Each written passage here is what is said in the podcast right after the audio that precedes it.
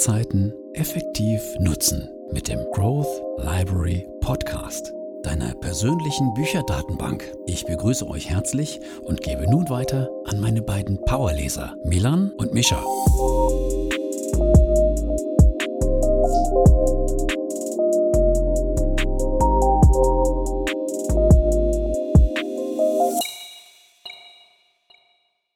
Herzlich willkommen, wie immer, auch nochmal von meiner Seite hier beim Growth Library Podcast. Mein Name ist Milan und am anderen Ende der Leitung befindet sich wie immer mein Bruder. Mischa, hallo und herzlich willkommen. Natürlich auch wieder von meiner Seite. Ja, wir haben es natürlich jetzt äh, geschafft, heute mal wieder einen Podcast aufzunehmen.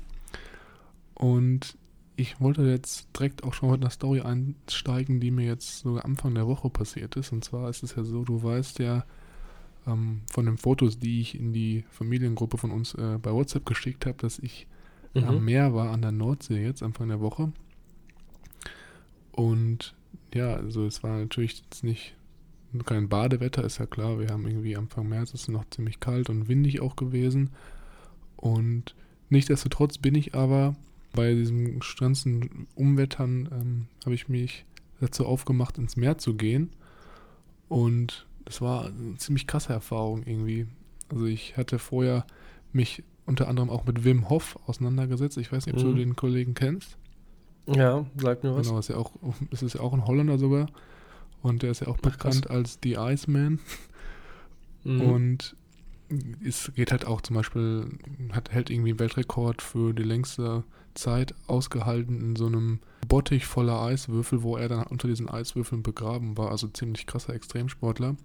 Und mhm. der macht halt auch mal dieses Eisbaden und da gab es auch mal so eine Challenge auf, ich glaube, Instagram, wo halt dann verschiedene Leute immer so eine Eisbaden-Challenge gemacht haben und in Seen oder ähm, Teiche reingegangen sind im Winter. Mhm. Und das soll halt auch sehr, sehr belebend sein und auch sowieso allgemein gut für das Immunsystem und so. Und ja, dann habe ich mir gedacht, jetzt wo ich dann am Meer bin, mache ich das auch mal. Und ähm, bin dann wirklich dann in Badehose, es hat sogar geregnet zu dem Zeitpunkt, bin ich dann äh, rausgegangen am Strand. Wirklich, es war gar keiner am Strand, weil es einfach so krass windig und regnerisch war. Also war schon interessant. Und dann, so der erste Moment war schon so dachte ich mir so, okay, was machst du hier eigentlich? Geh lieber zurück wieder und geh die Dusche, weil natürlich der Körper sich erstmal mhm. akklimatisieren muss. Und dann so schon auf dem Weg zum Meer, wo der Wind schon mir ins Gesicht gepeitscht hat und so musste ich schon so, habe ich so auf meine Atmung geachtet und so, dass ich da wirklich ähm, ja, so von ausgeglichenen ähm, Sauerstoffkreislauf sorge. Und habe dann so in der Zeit auch gemerkt, wie sich mein Körper so an die Kälte angepasst hat. Und dann, als ich dann ans Wasser gekommen bin, das war dann schon ziemlich krass. Also, weil ich bin einfach dann reingegangen und ja, habe dann so das Gefühl gehabt, dass meine Füße halt halb abfallen. Und Anfang, auch das war halt auch im Wasser, war natürlich nochmal ein richtig krasser Schock für den Körper, weil das so ein krasser Kälteunterschied war. Aber das ist halt auch genauso, wie er halt auch dann in seinen Videos teilweise beschreibt. Wenn man sich einmal so daran gewöhnt hat und der Körper merkt, okay, ich komme jetzt auf diese Kälte, werde damit konfrontiert und muss da jetzt gegenarbeiten und sozusagen innere Wärme produzieren. Sobald einmal mhm. dieser Zustand eingeschaltet ist, war es halt, ging es halt eigentlich voll klar, ne? Das ist natürlich am Anfang schockartig, aber hinterher, wenn du dann länger da dich aufhältst und bewegst, dann geht es halt voll. Und hinterher, als ich dann aus dem Wasser rausgegangen bin und auf dem Weg zurück dann zur, zu unserem Häuschen, was wir da am Strand hatten, zurückgegangen bin, war es halt so mega das warme Gefühl. Ne? Vorher hatte ich, war es mir so voll kalt und dann hatte ich so das Gefühl, mhm. der Sand wäre voll warm und mein ganzer Körper, natürlich auch ein bisschen gefährlich, aber mein, mein ganzer Körper war halt auch so richtig rot und durchblutet und so und man hatte direkt so das Gefühl, man wäre so voll im Fokus und voll da. Also es war schon, schon ziemlich nice. Würde ich am liebsten jetzt immer jeden Morgen machen, aber ich glaube, wenn ich hier in Badehose durch Rotterdam laufe und dann in die Kanäle springe, würden die Leute mich ein bisschen verwirrt anschauen. Ja, da holst du dir wahrscheinlich auch die eine oder andere Krankheit. Ja, ja genau. Also ich weiß natürlich auch nicht, was hier in den Kanälen in Rotterdam so alles rumschwimmt. Ähm, mhm. Natürlich wahrscheinlich nicht optimal. Aber nichtsdestotrotz war eine ziemlich positive Erfahrung und würde ich auf jeden Fall auch wieder machen. Wenn ich dann mal ähm, mhm. ja, wieder in kalten Monaten an, am Meer bin, zum Beispiel. Hast dich aber dann ähm, wieder ruhig akklimatisiert an wärmere Temperaturen. Du bist nicht direkt unter die Dusche gesprungen, oder? Ja, also schon allein durch die Strecke, die ich dann gelaufen bin, zurück zum Haus, war dann sowieso wieder ein bisschen bin ich wieder ein bisschen ins Wärmere gekommen Ja. und in dem Hauschen auch dann jetzt nicht direkt, aber habe ein bisschen abgewartet. Ja. Okay, auch ein bisschen gefährlich, weil wenn du dann direkt noch die äh, heiße Dusche springst mit einem ganz kalten Körper, ist das auch nicht so gesund. Und ein kleiner ähm, Fun-Fact: Wenn du ähm, in den Bergen oder auch, weiß ich nicht, in ähm, Russland im kältesten Norden erfrierst, kurz vorm Sterben wird dir auch nochmal richtig heiß. ja, stimmt. Und du ziehst dich, ähm, du willst am liebsten deine Kleidung vom Leib reißen. Mhm. Gut, ich denke aber, das nächste Mal, dass ich ähm, in solch eine Gelegenheit komme, wird es ähm, Sommer, äh, sommerliche Temperaturen haben und äh, hoffentlich auch gute Wellen zum Surfen sein. Du sprichst also vom Sommerurlaub, wenn ich das richtig äh, heraushöre. Richtig. Wollen wir langsam hier mal loslegen? Wir haben uns nämlich heute wieder ein Buch rausgesucht. Heute sprechen wir über Zero to One von Peter Thiel in Zusammenarbeit mit Blank Master. Wie wir an das Buch gekommen sind, da haben wir tatsächlich das Ganze unserem Vater zu verdanken, der uns ja, oh, wann war das? 2018, Ja, schon länger her ein bisschen. Ich glaube, ja, 2000. 2017, 18 irgendwie so, zu Weihnachten uns die Biografie von Peter Thiel geschenkt hat, irgendwie auf ihn aufmerksam geworden ist. Das ist mir heute noch nicht ganz schlüssig.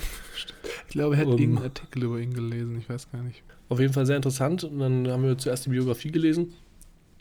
Und daraufhin habe ich dann in dem Buch, oder haben wir beide ja in dem Buch, auch gesehen, dass es ein Buch von ihm gibt, Zero to One, über das wir auch heute hier sprechen. How to Build Startups auf Englisch. Ich weiß gar nicht, ob es es auf Deutsch gibt. Bin, müsst, denke ich aber schon. Ja, gibt es, habe ich extra noch nachgeguckt. Das Ganze ist zusammen entstanden mit Blank Masters. Ist sehr interessant, dass ein Student von ihm, aber ich weiß nicht, hören wir von dir dann noch später mehr zu? Ich würde da noch ein, zwei Sachen zu sagen. Dann ähm, erzähle ich mal ein bisschen über Peter Thiel. Peter Andreas Thiel ist Deutscher, beziehungsweise in Deutschland geboren, ist dann aber nach ähm, Amerika ausgereist mit seinen Eltern in die Vereinigten Staaten, als er gerade mal ein Jahr alt war. Hat in Stanford Philosophie studiert und 1989 dann abgeschlossen. Dann ein bisschen rumgejobbt in dem einen oder anderen wirtschaftlichen Bereich in Amerika. Und hauptsächlich jetzt äh, ist er ähm, Investor und fördert auch ähm, gezielt junge Gründer in der im Technologiebereich. Vergibt auch ähm, immer schön Spendien, äh, Stipendien an ausgewählte Studenten in den USA mit einem sehr hohen Budget, das er da fordert und ist auch ähm, sehr bekannt ähm, gerade in dem Risikokapital-Investment. da hat er auch verschiedene Hedgefonds und ähm, Unternehmen gegründet, der Founders Fund zum Beispiel oder auch Palantir Technologies, ähm, das auch, glaube ich, relativ groß ist, was sich ähm, Richtung IT, auch stark Richtung IT-Security, glaube ich, bewegt. Mhm. Und ganz interessant, man kennt ihn auch in Verbindung mit Elon Musk, da um die 2000er-Wende die zwei ähm, zuerst konkurriert an einem Online-Bezahldienst gearbeitet haben, Mhm. den man auch später dann als PayPal kannt oder ähm, kennenlernt. Und irgendwann haben sie sich dann ja, äh, zusammengetan, weil sie halt beide diese Vision hatten, diese, dieses ganze Online-Bezahlen zu revolutionieren und die Banken da so ein bisschen aus dem ja, aus der Machtposition zu nehmen, sage ich mal. Und unter anderem haben die beiden auch, glaube ich, als eines der ersten Unternehmen ähm, agile ähm, Softwareentwicklung vorangetrieben und das Ganze noch ein bisschen ja, dadurch ins Leben gerufen. Sehr interessante Konstellation, by the way, von den PayPal-Gründern, die auch alle sehr ähm, erfolgreich mittlerweile sind. Der letzte interessante Mit-Fact ist, Peter Thiel war einer der erste oder wenn nicht sogar der erste Kapitalgeber von Facebook. Hat er das Potenzial erkannt und sein Geld reingesteckt und extrem viel ähm, an seinen Anteilen da auch wieder rausbekommen. Ja, da gibt es ja auch allgemein noch so diese krasse Story mit diesem Maler, der damals auch, diesem Graffiti-Künstler, die Büros von Facebook verziert hat und dann anstatt eine Bezahlung irgendwelche Firmenanteile bekommen hat und jetzt irgendwie Multimillionär ist. Also das ist ziemlich krass. Mhm. Krass, das wusste ich gar nicht. Ja. Ja, da gibt es schon interessante Stories hinter diesen ganzen großen Fang-Aktien. So, dann werde ich natürlich auch nochmal hier ganz kurz über das Buch sprechen, was wir vorliegend haben. Zero to One, wie gerade eben schon erwähnt, auf Deutsch von 0 auf 1. Und zwar bespricht Peter Thiel hier auf 195 Seiten, wie man Companies gründet, welche neue Produkte erstellen, also ganz neue Wertgegenstände, welche es vorher noch nicht gegeben hat. Das ist wirklich der Key Focus. Und Peter Thiel sagt hier selber, dass dieses Buch sozusagen seine ganzen Haupterfahrungen widerspiegelt, die er selber als, ja, als Mitgründer von PayPal und Palantir oder Palantir, wie es auch immer ausgesprochen wird, gesammelt hat und halt auch seine anderen Erfahrungen noch mit eingebracht werden aus mehreren Startup-Gründungen, die jetzt nicht so bekannt waren oder halt auch durch seine Investitionen in Facebook und SpaceX sogar, hat er auch investiert. Ich habe hab ja. das Gefühl, dass die ganzen Leute da im Silicon Valley so irgendwie untereinander connected sind. Das ist ziemlich interessant. Mhm. Und ähm, genau, was auch noch sehr, sehr interessant ist, also das ganze Buch fasst den Inhalt zusammen, den er halt wirklich 2012 mal an der University of Stanford unterrichtet hat. Also da gab es wirklich wohl einen Kurs, den er gern ähm, referiert hat, fand ich auch interessant. Und mhm. ähm, wie du schon sagtest, dieser Student hier, der auch vorne als Mitautor genannt wird, Blake Masters, der hat dann einen äh, Studentenkurs oder diesen Unikurs dann Notizen gemacht. Und es war halt so, dass diese Notizen ziemlich, wohl ziemlich ausführlich gewesen sein müssen. Jedenfalls haben dann seine Notizen, die er dann zusammengefasst hat, wurden unter den Studenten dann geteilt und auch dann außerhalb der Uni weiter verbreitet. Das muss wohl ziemlich große Reihen geschlagen haben. Und es ist dann so weit gekommen, dass Peter Thiel auf ihn zugekommen ist und er meinte, okay, hey, lass uns das noch ein bisschen weiter verfeinern und dann daraus ein Buch machen. Und so ist es dann im Endeffekt auch gekommen. Deswegen haben wir diesen, dieses kleine Taschenbuch hier vorliegen.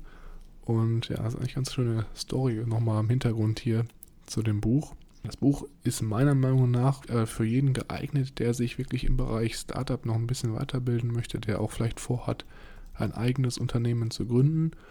Oder aber auch für jeden Investor, welcher gerne in Startups investieren möchte und da vielleicht so ein paar Ideen oder Ansätze haben möchte, wie er ein gutes Startup erkennt oder was er beachten muss, wenn er wirklich da auch einen langfristigen Profit rausschlagen möchte.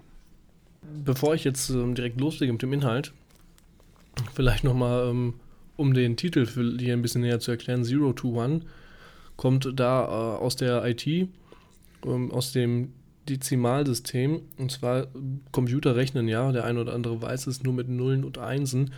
Deswegen Zero to One quasi als dicker Gamechanger von ja, 0 auf 100. Also werden hier Unternehmen gemeint, die wirklich ähm, revolutionär sind und nicht irgendwie, weiß ich nicht, die zehnte Popsocket-Firma, die für irgendein Handy irgendwas herstellt oder so. Ja, richtig, das wird nochmal interessant. Es ist natürlich wie immer so, dass wir jetzt nicht jede einzelne Seite des Buches hier in unserem Podcast besprechen, weil das ganz einfach den Rahmen sprengen würde unserer Aufnahmezeit, da müssten wir wahrscheinlich hier so einen 20-Stunden-Podcast machen. Das wird wahrscheinlich keiner sich äh, anhören. Deswegen ist es so, dass wir einfach nur die Sachen uns herausgepickt haben, welche wir pro Kapitel oder pro Sektion am interessantesten fanden und diese dann ausarbeiten und auch so ein bisschen unsere eigenen Erfahrungen und Meinungen mit einbringen, also umfassender, umschweifender und wenn jemand dann vielleicht das Interesse hat, das Buch dann dennoch mal zu lesen und sich gedacht hat, okay, der Podcast, der hat jetzt vielleicht ein bisschen was angerissen, aber ich würde gerne noch ein bisschen tiefer in die Materie einsteigen. Bei uns ist das so, wir verlinken die Bücher immer in den Podcast-Show Notes oder aber auch auf unserer Webseite growth-library.de. Da könnt ihr dann in dem Bereich Buchempfehlungen ganz einfach auf die Bücher zugreifen und euch dann selber nochmal gucken, ob ihr die erwerben wollt oder nicht. Aber ich würde sagen, wir steigen jetzt direkt ein und beginnen mit dem ersten Kapitel. Genau, das erste Kapitel, Kapitel The Challenge of the Future, die ähm, Aufgabe der Zukunft. Ähm, hier geht es direkt so mit so einem kleinen Briefing los, um was es hier in dem Buch geht. Ähm, der Fortschritt der Zukunft äh, kann hier seiner Meinung nach zwei Formen annehmen. Einmal eine horizontale Form des Fortschritts, wo man Sachen kopiert, die ähm, quasi von 1 bis n gehen, wie er sagt. Also äh, man weiß genau, wie es läuft und was zu tun ist und man kopiert es einfach. Und die zweite, in der er sich hier mit seinem Buch sehr beschäftigt, ist die vertikale, der vertikale Prozess. Also neue Sachen tun, die wirklich von 0 auf 1 gehen. Wirklich eine, eine Wertneuschöpfung darstellen, die schwer sind sich vorzustellen und die es erfordern, etwas zu tun, was davor noch niemals da gewesen ist. Die erste Variante Der horizontale Fortschritt kann man auch mit Globalisierung vergleichen. Also Sachen zu nehmen, die irgendwo in einem anderen Land quasi funktionieren haben oder in einem anderen Standpunkt oder Standort und die einfach irgendwo neu aufbauen und hochziehen, wie zum Beispiel eine Autofirma, die ihr Werk jetzt nicht nur in Deutschland, sondern auch in Amerika aufbaut und da Autos verkauft. Ähm, der andere Fortschritt, der vertikale Fortschritt, ist äh, seiner Meinung nach basierend auf Technologie. Und hier geht er ganz stark auf die Informationstechnologie ein, dass man hier viele Möglichkeiten hat, Neuschöpfungen zu kreieren, die vorher gar nicht möglich waren und einen Impact, einen Fortschritt zu erschaffen, der undenkbar quasi ist und wirklich eine Revolution darstellt. Auch Thiel gibt hier eine Antwort auf seine Frage, die er gestellt hat. Und zwar sagt er hier, auch wieder kurz auf Englisch, Most people think the future of the world will be defined by globalization, but the truth is that technology matters more. Mhm. Also, dass ähm, nicht die Globalisierung der Gamechanger in der Welt sein wird, sondern ähm, Technologie viel wichtiger ist. Mhm. Ich habe hier sogar noch ja? einmal auch in dem Bereich mit Globalisierung, wo du ja meintest, es einfach kein Progress ist, sondern einfach nur eine Vervielfachung des bestehenden Produktes, dass er hier auch wieder so ein bisschen auf die Richtung asiatischer Raum abzielt und dann sozusagen sagt, dass mhm. in China teilweise oft Produkte kopiert werden, welche in den USA entwickelt werden. Und mhm. das natürlich einfach dann äh, ja keine wirkliche neue Produktentwicklung ist, sondern einfach nur die Verschiebung der Produktionskapazitäten. Ziemlich genau. interessant. Einfach dieses stupide One-to-N, also kopieren und nachmachen. Aber da wollen wir auch gar nicht zu wertend sein. Das sei mal dahingestellt, ob das jetzt so alles so stimmt. Mhm. Auf jeden Fall schöner Einstieg in das Buch mhm. und vor allem ähm, dann noch der Ausblick, dass es in dem Buch hauptsächlich darum geht, welche Fragen man sich stellen sollte und welche Antworten man quasi braucht, um wirklich ein nachhaltiges und langlebiges ähm, Unternehmen aufzubauen. Mhm. Also ein Training ähm, fürs Denken sozusagen. Ja. Ich finde auch ziemlich nice, dass er hier direkt am Anfang den Titel nochmal erklärt und genau sagt, okay, darum geht es heute, um diese Art von mhm. Firmen und im Weiteren erläutere ich euch, wie es noch ein bisschen auf was für Aspekte es ankommt und wie das Ganze noch begründbarer ist. Dann im zweiten Punkt ist es so, dass er hier sozusagen so ein bisschen nochmal einen Schweifer in die Vergangenheit macht. Das finde ich eigentlich auch ziemlich schön. Und da geht es so ein bisschen darum, was haben wir eigentlich aus der Vergangenheit gelernt von Unternehmen, die sich zum Beispiel on, im Online-Bereich breit gemacht haben. Und da spricht er jetzt vor allem über die Dotcom-Blase oder den Dotcom-Boom. Das Kapitel heißt hier Feiern wie, als wäre es 1999, also da, wo wirklich dann diese ganzen Online-Unternehmen sich aufgebaut haben und das Internet ja eigentlich publik oder publikumsgerecht ähm, vermarktet wurde. Und ja, er sagt halt, die, Dotcom-Blase war halt eines der krassesten Ereignisse gerade für Unternehmen, die gerade online agieren. Bevor wir jetzt erstmal auf die, auf die Learnings eingehen, wollte ich nochmal ganz kurz besprechen, was die Dotcom-Blase genau beinhaltet oder was da genau passiert ist, diese Dotcom-Krise. Er, er, beschreibt halt, dass in dieser Zeit, als er da im Silicon Valley unterwegs war, dass da wirklich ganz viele Leute oder jedem, den er eigentlich kannte, irgendwie angefangen hat, auf einmal Online-Unternehmen hochzuziehen, wirklich ohne das vorher sehr stark zu durchdenken oder sich Gedanken über den Businessplan oder ähnliches zu machen. Und er meinte, dass er es halt auch teilweise schon ziemlich fragwürdig fand, weil viele dann irgendwie so, jetzt mal ganz krass ausgedrückt, morgens aufgestanden sind und gesagt haben, okay, ich gründe jetzt einen Online-Store für und Tierfutter ja. und, mhm. und äh, das einfach gemacht haben, ohne sich Gedanken zu machen, wie man jetzt irgendwie Cashflows generiert oder wie das Ganze auch bestehen bleiben soll. Ja. Und das Problem dabei war aber einfach, dass gerade weil das Internet so neu war, wirklich so ein richtiger Hype dadurch entstanden ist und die ganzen ähm, Investoren dann auch teilweise in diese Online-Unternehmen investiert haben, weil sie dachten, okay, die gehen richtig durch die Decke, da können wir richtig Profit mitmachen. Und das hat natürlich im Endeffekt dann dazu geführt, dass die Preise der Aktien oder der Firmenanteile einfach viel zu hoch bewertet waren. Also wirklich gar nicht so wirklich dem initialen äh, Wert wieder gespiegelt haben. Was natürlich dann auf der einen Seite natürlich gut war für Unternehmen, aber auf der anderen Seite war es natürlich so, dass es nicht durchdacht war, was die da eigentlich gemacht haben und dann viele Unternehmen halt auch bankrott gegangen sind und es sich gar nicht, ähm, ja, sozusagen durchsetzen konnten und dann natürlich viele Leute, die da investiert hatten, äh, ihr Geld verloren haben. Und mhm. ähm, ich habe mal so eine ganz grobe Zahl hier rausgegriffen aus nach meiner Online-Recherche und dann wurde hier gesagt, dass ähm, dann innerhalb von einem Monat, als wirklich diese Blase dann geplatzt ist, bis zu einer Trillion Dollar ähm, an Stock Value, also an Aktienwert, mhm. sozusagen verloren gegangen sind. Also das muss schon ziemlich krass gewesen sein. Also in dem Kapitel sagt er halt dann, dass es aus dieser Blase dann vier Learnings gibt für jeden, der jetzt ein neues Startup gründen möchte.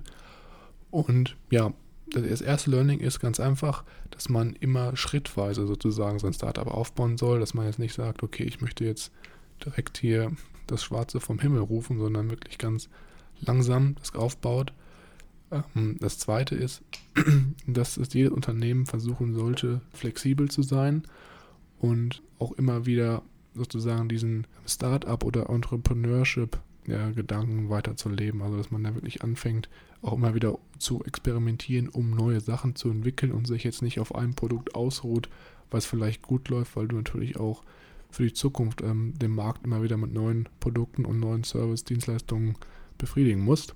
Dann als drittes Learning, was ich auch ziemlich interessant fand, dass man jetzt nicht versuchen soll, einen neuen Markt direkt zu erschließen, sondern wirklich in einen, einen entstehenden Markt reinzugehen und dann da vielleicht guckt, was macht mein Mitbewerber, wie kann ich hier vielleicht Produkte ein bisschen verbessern und mich sozusagen abheben. Ja, so einfach diesem Risiko zu entgehen, dass mein Produkt jetzt niemand interessiert, sondern wenn ich weiß, da ist ein Markt mit Wettbewerb, dass das Produkt auf jeden Fall auch ähm, Abnehmer finden wird. Das finde ich auch ziemlich interessant. Und was er auch sagt als letzten Punkt, dass man sich auf die Produkte fokussieren soll und nicht auf den Verkauf. Das heißt, das ist ein bisschen stupide. Ich bin mit dem Punkt jetzt nicht ganz so zufrieden oder stimme da nicht ganz so zu. Er sagt hier, wenn das Produkt, was du erstellst, wenn das Werbung braucht, um es zu verkaufen, dann ist es anscheinend laut Peter Thiel nicht gut genug. Ich weiß nicht, also ich denke, dass Vertriebsstrukturen schon ziemlich wichtig sind, auch für Startups, weil ja. ja, du kannst ja nicht immer darauf hoffen, dass nur weil dein Produkt gut ist, dass du dann auch irgendwie Kunden findest, die dann das Ganze abnehmen. Ne? Wobei ich auch ähm, sehr gut fand, dass er auch am Ende des Kapitels ja darauf eingegangen ist, von wegen, dass es die Learnings quasi damals 1999 ähm, nach diesem Crash zustande gekommen sind, aber ähm, jetzt nach 21 Jahren ja schon mittlerweile ähm, wahrscheinlich das Gegenteil wieder mehr wahrheitsgetreu ist und dass er hier auch hervorgebracht hat, dass wahrscheinlich das Wichtigste ist, äh, nicht unbedingt auf ähm, die Menge der Masse zu hören, sondern auch für sich selbst zu denken und ja nach seinen eigenen Regeln, sage ich mal, zu handeln und hervorzugehen, was man jetzt für sich selbst auch am wichtigsten sieht. Mhm. Ja, also finde ich auch finde ich auch eigentlich ganz cool, weil das ist ja auch das Problem, dass viele Leute dann auch in dieser Blase dann gedacht haben, okay, meine zwölf Freunde machen jetzt hier ein Online-Business dann fange ich doch mhm. auch mal an, ähm, Mamas Häkelware online zu verkaufen über einen Online-Shop mhm. und äh, sage, ja, ich bin hier groß im Online-Business-Bereich. Das will bestimmt jeder. Genau, das ist dann das erste Problem. Ne? Du weißt natürlich gar nicht, gibt es ja wirklich Leute, die dann auch diese Häkelware dann abnehmen oder so. Also das, genau, dass man da wirklich für sich selbst entscheidet, okay, macht das Sinn und mache ich das oder mache ich das nur, weil alle anderen das machen. Ne? Mhm. Genug zu dem zweiten Kapitel. Ähm, beim dritten und vierten Kapitel haben wir uns beide dafür entschieden, dass wir das äh, zusammen im äh, Kurzgang äh, machen, weil wir das jetzt ähm, uns nicht zu lange damit aufhalten wollten und die anderen interessanter fanden. Mhm. Das dritte heißt, alle glücklichen Unternehmen sind ähm, unterschiedlich. Heißt eigentlich nichts anderes, dass hier darüber gesprochen wird, welchen Wert man quasi mit seinem Unternehmen aufbauen kann, um wirklich da nachhaltig ein Valuable Company, wie er es hier nennt, zu erstellen. Genau. Und hier gibt er sogar zwei Beispiele von Industrien, welche jetzt sozusagen einmal ein schlechtes Beispiel wäre und was ein gutes Beispiel wäre. Schlechtes Beispiel seiner Meinung nach ist die Raumfahrtindustrie.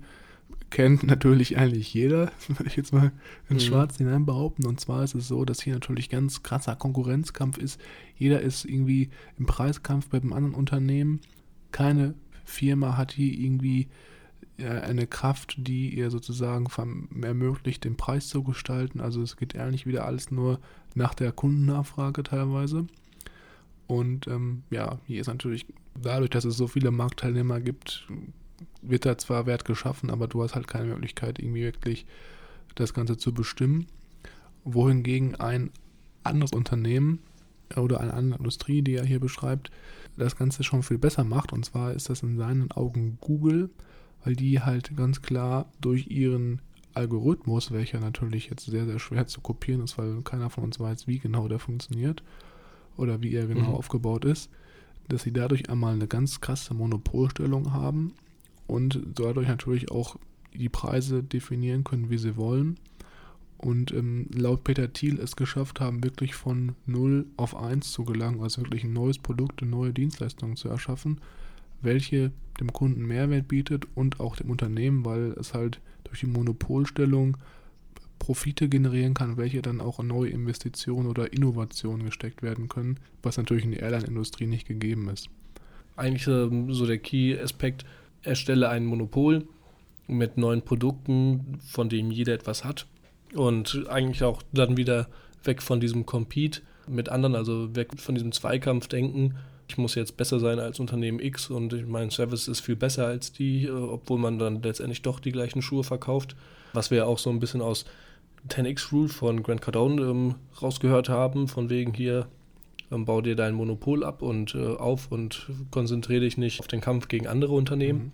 Und hier auch wieder der Punkt mit dem Bildungssystem dass man hier natürlich äh, da gar nicht zu getrieben wird. Also in der Schule wird man ja absolut verglichen, jeder kriegt äh, das Gleiche auf dem gleichen Weg vermittelt. Es gibt da gar keinen Individualismus nach Talenten und Vorlieben. Jeder schreibt die gleiche Klausur und wird an äh, den Ergebnissen quasi gemessen. Ja, genau, was du schon sagtest, er räumt hier einfach komplett auf mit diesem Mythos, Monopolunternehmen sind schlecht, weil seiner Meinung nach haben Monopolunternehmen eigentlich nur als einzige Unternehmen die Chance, dadurch, dass sie halt diese Market Power haben, ihre Profite zu investieren und auch wirklich in neue Investitionen mhm. zu investieren, ja. weil wenn du natürlich einen krassen Wettbewerb ja. hast, hast du nicht so große Cashflows, die du halt dann in irgendwelche Innovationen oder ähm, ja, andere ähm, Research Expenditures investieren genau. kannst. Genau, dadurch, dass du ja so viel Geld hast, kannst du, oder dadurch, dass du ja das Monopol hast und dir nicht darüber Gedanken machen musst, ob jetzt morgen der Konkurrent B ähm, mehr Marktanteile hat als ich, ähm, das Geld auch mal dafür nutzen, um, äh, weiß ich nicht, wie Apple ein Auto zu entwickeln und zu schauen, ob das funktioniert und ob das wieder der Stand der Technik ja. ist. Die da gerade auch Monopole, sagt er, sind Hauptantreiber da ähm, in Sachen Technologie und in Sachen Fortschritt. Ja, ich meine, wenn du überlegst, die ganzen ökonomischen Modelle beschreiben ja eigentlich, das Optimale ist eine Perfect Competition, weil da natürlich immer der, die Nachfrage aufs Angebot genau immer im, im Equilibrium trifft.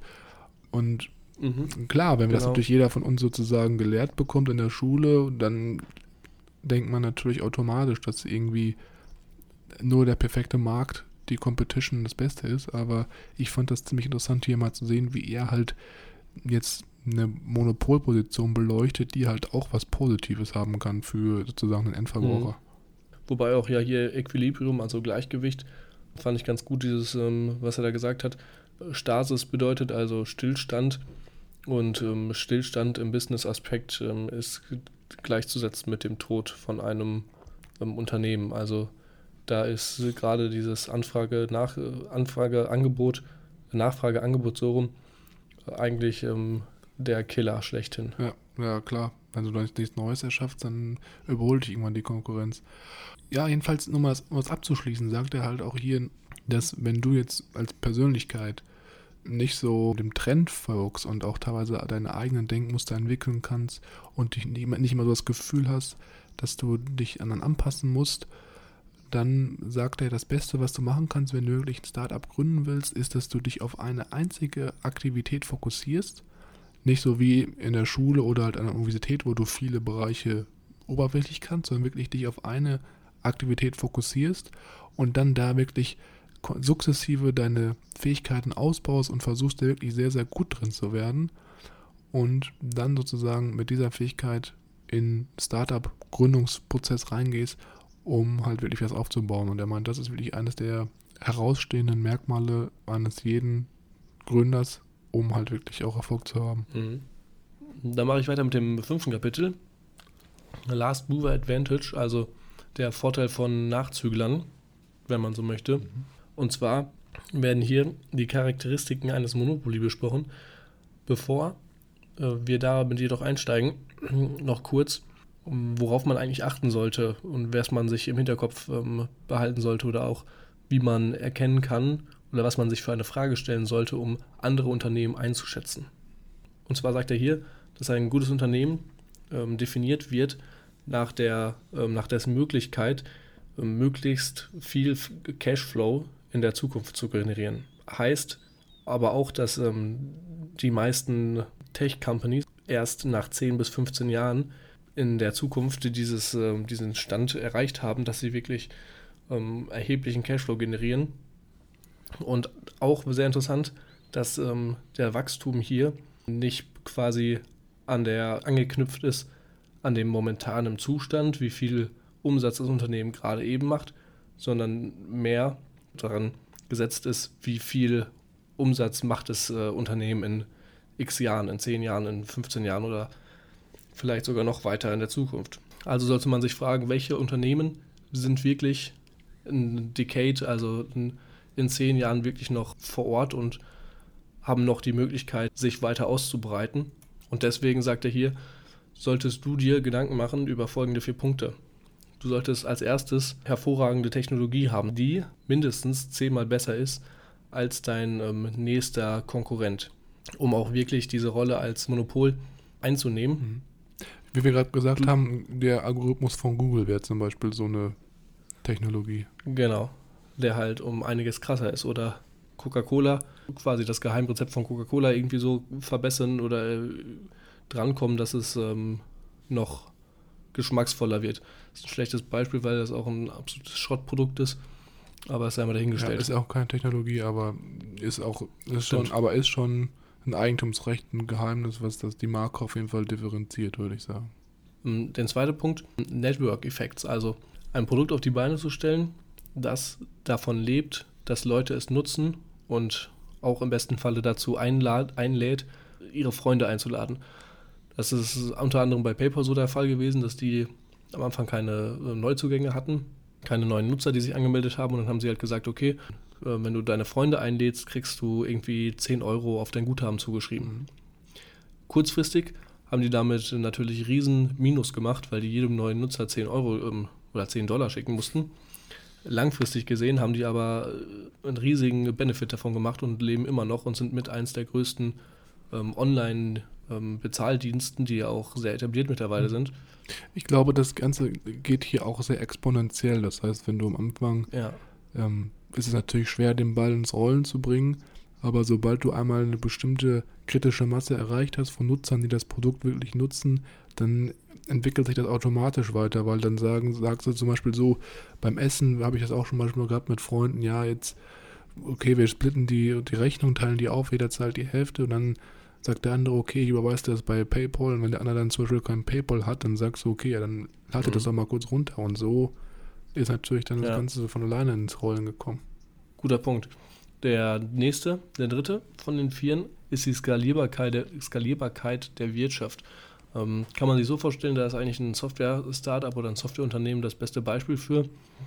Du schreibst die Software einmal, die steht, die kann man dann noch äh, verbessern oder anpassen oder ein paar Updates drüber ziehen aber du brauchst keine Herstellungskosten in dem Sinne bei irgendwelchen Produkten, sondern kannst sie dann entweder einmal oder zehn Millionen Mal verkaufen, ähm, was natürlich eine unglaubliche Skalierbarkeit ist für das Produkt und dir für einen einmaligen Aufwand ähm, einen extremen ähm, Cashflow generiert.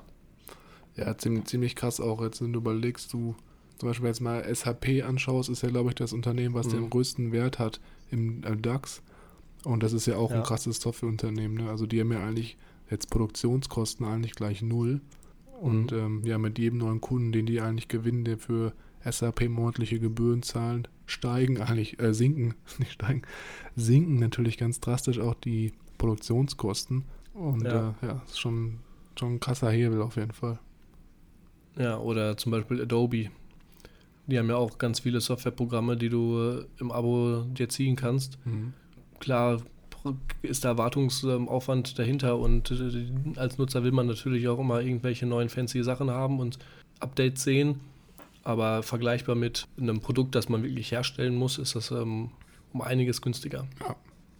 Der letzte Punkt, den man beachten sollte als Charaktereigenschaft eines Unternehmens, ist ähm, Branding, also die Marke.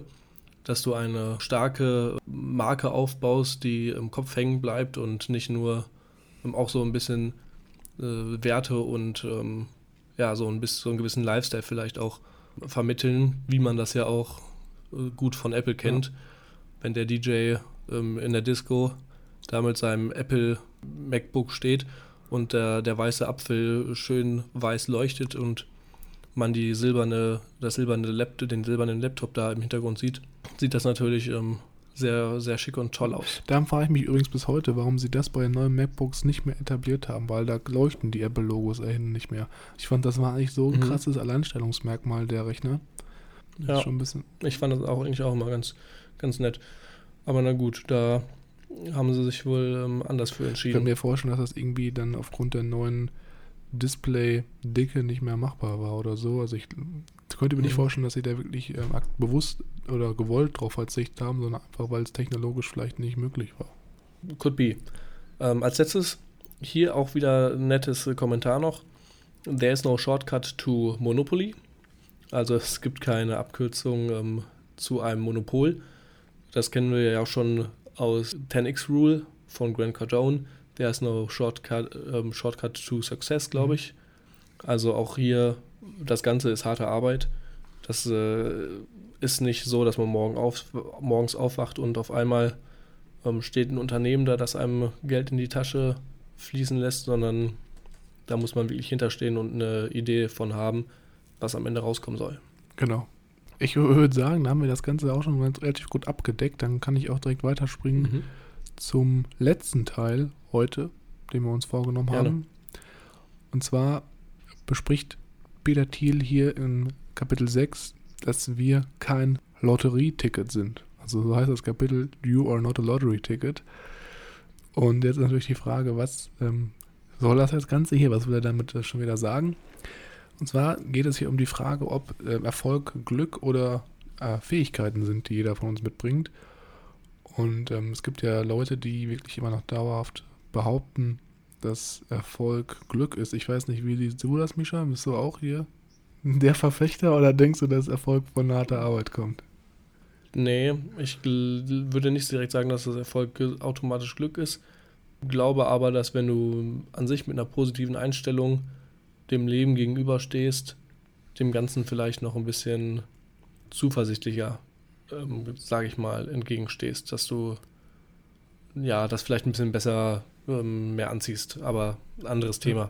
Ich erinnere mich da so ein bisschen an ähm, der Reichsmann von Babylon. Da ging es ja auch darum, dass gesagt wurde, das Glück liebt die Tüchtigen. Mhm. Das passt hier, glaube ich, ja. ganz gut. Ich glaube auch, dass es nicht Glück allein ist, aber ich könnte mir vorstellen, dass es auf jeden Fall mit harter Arbeit verbunden ist und das Glück das Ganze noch ein bisschen begünstigt, sagen wir es mal so. Mhm. Gut. Gehen wir mal wieder zurück zum Kapitel. Und zwar sagt er hier, je nachdem, wie du deine Zukunft beurteilst, das bestimmt auch, ob du erfolgreich bist. Also da ist schon so, ein bisschen seine eigene Sicht herauszuhören. Und zwar sagt er hier, dass es da vier verschiedene Perspektiven gibt, wie du deine Zukunft sehen kannst und so halt auch dann je nachdem, ob du erfolgreich wirst oder werden kannst oder ob du allgemein überhaupt diesen Erfolg an dich rankommen lassen kannst. Und zwar sagt er, dass du erwarten kannst, dass deine Zukunft entweder eine definierte Wendung hat und auch daraufhin hinausläuft oder halt undefiniert ist, dass du halt gar keine Ahnung hast, wo du hin willst. Mhm. Er sagt zum Beispiel, das war eigentlich ziemlich krass, dass äh, heutzutage in Amerika, das ist gerade in den Jugendstrukturen, dass es da wirklich so ist, dass es wirklich undefinierte Zukunftssichten sind bei den Leuten, weil die, also bei den Studenten und auch Schülern, weil die einfach anfangen, laut seiner Sicht ähm, ja irgendwelche Aktivitäten und Praktikas zu machen, um halt einfach ihren Lebenslauf zu pushen und sich dann mhm. dadurch, da die halt natürlich Praktikas in verschiedensten Bereichen machen, um Erfahrungen zu sammeln, sich auf eine Zukunft vorbereiten, von der sie eigentlich gar keine Ahnung haben oder die sie gar nicht kennen und von der sie auch nichts abverlangen und keine Ziele haben. Das wäre für ihn so ein ganz krasses Beispiel von einer undefinierten Zukunftssicht. Und auf der anderen Seite aber, ähm, wenn man jetzt zum Beispiel sich eine Person anguckt, die genau weiß, was sie will, dass die sozusagen ein Ziel in der Zukunft hat, auf die es hinarbeitet. Und ähm, ja, er kombiniert jetzt diese beiden Zukunftssichten vom Definierten und Undefinierten mit einem Pessimismus und Optimismus und da kommen dann natürlich dann jetzt vier Perspektiven raus. Das fand ich ziemlich interessant, weil er diese Perspektiven auch nochmal so ein bisschen auf Kontinente und Länderstrukturen anwendet. Das ist vielleicht ja nochmal mhm. interessant auch für uns, wo wir, also laut Peter Thiel, uns in welcher Gruppe wir uns da sehen. Und zwar sagt er, das ist die erste Sicht, wäre halt sozusagen der undefinierte Pessimist, der halt keine Ahnung hat, was er eigentlich der, von der Zukunft will und ähm, ja eigentlich denkt, dass die Zukunft in Zukunft alles schlechter wird. Und er sagt, dass gerade in Europa, dass da halt sehr viele Leute leben, die eigentlich immer nur auf äußere Zustände oder äußere Umstände reagieren und äh, eigentlich immer nur hoffen, dass es nicht schlechter wird. Also das ist nicht schon ziemlich krass. Ich weiß nicht, ob du das, das so auch für dich äh, sehen würdest, Mischa. Ist das bei dir auch so, dass du ähm, Puh, also denkst, dass die Zukunft nur schlechter wird und nur auf schlechte Dinge reagierst oder hoffst, dass die Zukunft nicht schlechter wird? Mm, ja, das ist doch eigentlich schon klar, oder? Also, früher war doch eh alles ja, besser. Richtig. nee, ähm, Spaß beiseite. Ich wüsste jetzt ein, zwei Leute, die, bei denen ich ähm, sagen würde, die sind äh, von Natur aus pessimistisch, aber ob das jetzt nur in Europa so ist oder ob das weltweit ein Phänomen ist, ähm, dass Leute dem Pessimismus so viel abkönnen, muss ich, muss ich passen. Dafür kenne ich zu wenig internationale Leute. Ja, ja wobei sie zieht hier auch nur auf Europa, ne? Also Mhm. Genau. Ja, aber ich würde mich jetzt auch nicht dazu zählen. Also es gibt bestimmt Leute, die das so eine Ansicht haben, aber ich bin auf jeden Fall auch nicht dabei. Dann die zweite Ansicht seiner Meinung nach ist halt sozusagen die Leute, die wirklich Ziel haben, aber trotzdem immer noch pessimistisch sind, also negative Einstellungen der Zukunft. Und mhm. laut ihm haben diese Leute halt wissen, was sie wollen, aber ja, denken halt, dass es nie passiert. Und äh, hier sagt er, dass zum Beispiel ein Prime-Beispiel für diese Weltansicht ähm, ja, China ist, weil laut ihm die Chinesen sagen, dass ihr ökonomisches Wachstum eigentlich nicht schnell genug sein kann. Und er sagt jetzt hier, jedes andere Land ist, hat Angst davor, dass China sozusagen die Meldwacht wird und nur China ja. aber eigentlich Angst davon hat, da Angst davor hat, dass sie es nicht werden. Also ich muss mal kurz mhm. einmal durch den Kopf gehen lassen und mal legen, aber ich ja, finde das eigentlich ziemlich interessant, wenn man so überlegt, dass man sozusagen seine Machtposition gar nicht richtig wahrnimmt aus dieser Perspektive jetzt hier. dann als dritte View, jetzt gehen wir mal so ein bisschen in den Optimismus rein, da gibt es hier Leute, die wirklich dann denken, okay, ich weiß, was ich in Zukunft erreichen will und sehe dem Ganzen noch optimistisch entgegen. Und Peter Thiel sagt hier, dass das wirklich maßgebende Gedankenstrukturen der Menschen waren, die im 19. Jahrhundert wirklich da die Arbeiterklasse waren und da wirklich hart gearbeitet haben, um ähm, ja, allgemein Industrialisierung nach vorne zu bringen und auch Ziele erreicht haben und auch allgemein die Wirtschaft vorangebracht haben. Das könnte, glaube ich, so die Eltern unserer Eltern sein, gewesen sein, wenn du mal zurückdenkst. Da, die mhm. haben auch wirklich krass immer krass gearbeitet, muss ich offen zugeben. Also auch so, was ich von Erzählungen höre, wenn wir uns mit denen unterhalten. Also das ist schon zu bewundern, meiner Meinung nach, im Vergleich zu heute, wo viele Leute ja sich schon aufregen, wenn sie irgendwie 40 Stunden die Woche arbeiten müssen. Mhm. Äh, das ist schon, schon krass.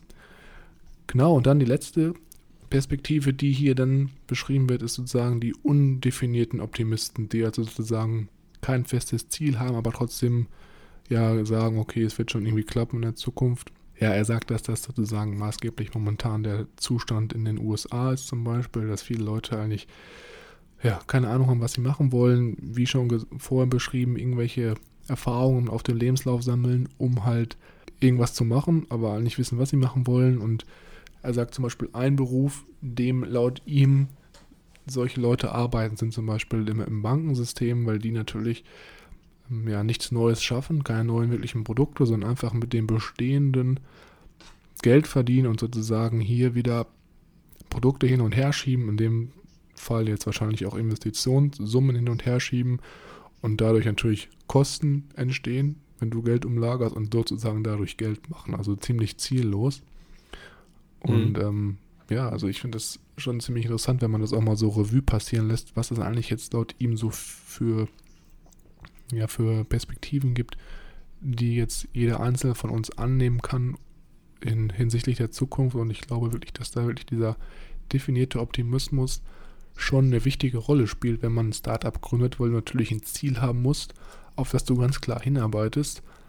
Und was ich hier noch wirklich, wirklich interessant fand, war, dass er auch so ein bisschen über Steve Jobs gesprochen hat, der natürlich mit Apple da Maßstäbe gesetzt hat.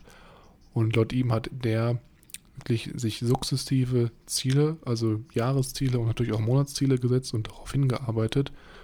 Und ähm, ja, laut Thiel war das wirklich einer der maßgebenden Faktoren, die zum Erfolg des Unternehmens geführt haben. Also ja, kann sich eigentlich jeder nur eine Scheibe von abschneiden. Und mhm. ja, deswegen denke ich mal, dass das, was wir momentan machen mit unserem Ziel setzen, schon auch nicht verkehrt ist und das auch, auch nur für jeden zu empfehlen ist. Ja, sehr interessant. Wüsste ich jetzt auch nicht momentan, in welche Richtung ich mich da einkategorisieren würde. Ich glaube, ich werde aber eher so in der dritten. Also ich glaube, dass die Zukunft besser wird, aber man muss auch dafür hart arbeiten. Mhm. Ich denke, das äh, reicht erstmal für heute. In der nächsten Folge wird es sehr spannend. Da geht es direkt mit einem Kapitel los, in dem wir uns das Risikokapital genauer angucken und auch endlich mal von Peter Thiel die Tipps kriegen, die er quasi befolgt und wie man, ähm, wenn man sich da dem Markt nähern möchte, ähm, aus Investorperspektive, quasi als, ne? auch genau aus Investorperspektive da Geld investiert. Genau. Und wie immer ist es so, dass wenn ihr Feedback habt oder allgemein ähm, das Buch gelesen habt und vielleicht auch eine andere Meinung habt als wir, freuen wir uns natürlich, dass wenn ihr uns kontaktiert und wir dann darüber uns austauschen können. Uns haben letztens auch schon wieder mehrere Nachrichten erreicht, das war ziemlich cool. Da könnt ihr uns ganz einfach über Instagram oder auf Facebook erreichen. Auf Instagram heißen wir growthlibrary.official oder auf Facebook Growth Library oder jetzt hätte ich es fast vergessen, natürlich auch über unsere Webseite www.growth-library.de. Da gibt es ganz unten auf der Homepage ein Kontaktformular, da könnt ihr uns eine Nachricht schreiben. Wir freuen uns da über jede Kontaktaufnahme. Und ansonsten freuen wir uns auch sehr, sehr, wenn ihr uns bei iTunes zum Beispiel eine Bewertung gibt. Das ist ganz einfach unten in der Podcast-App, da gibt es eine Bewertungsrubrik. Und falls ihr das Buch wirklich noch nicht habt und das Interesse habt, dass euch das vielleicht auch weiterbringen könnte, wie gesagt, der Link zu den Artikeln ist in der Podcast-Beschreibung oder halt auf unserer Webseite in der Rubrik Buchempfehlung. Ich würde sagen, das war's von uns und wir hören uns in der nächsten Woche wieder. Bis dahin, ciao.